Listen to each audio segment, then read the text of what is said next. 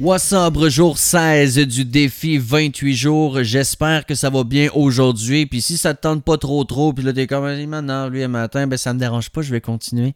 Et aujourd'hui, la bonne raison de le faire, c'est l'impact positif sur la santé mentale. Vous le savez que c'est un sujet qui fait jaser énormément. C'était la journée Belle cause pour la cause à la fin janvier. C'est un sujet qui prend de plus en plus de place avec évidemment la pandémie, euh, les cas d'isolement chez certaines personnes, la consommation qui a augmenté euh, chez d'autres personnes. Et l'effet de l'alcool, euh, ça peut fragiliser les personnes qui déjà ont des génétiques sont génétiquement plus vulnérables aux troubles mentaux. Ça peut être euh, des gens qui ont des problèmes d'attention, un besoin de retrait social, des troubles du sommeil, etc.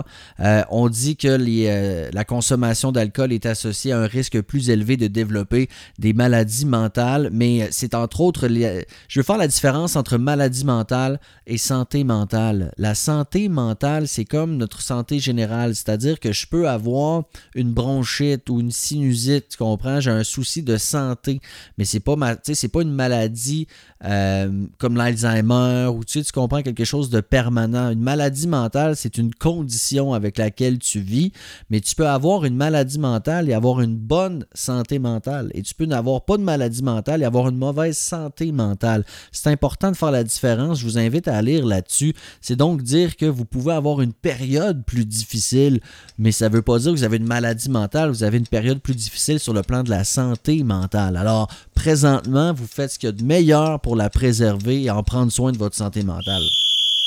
Good job. Oh, tricher.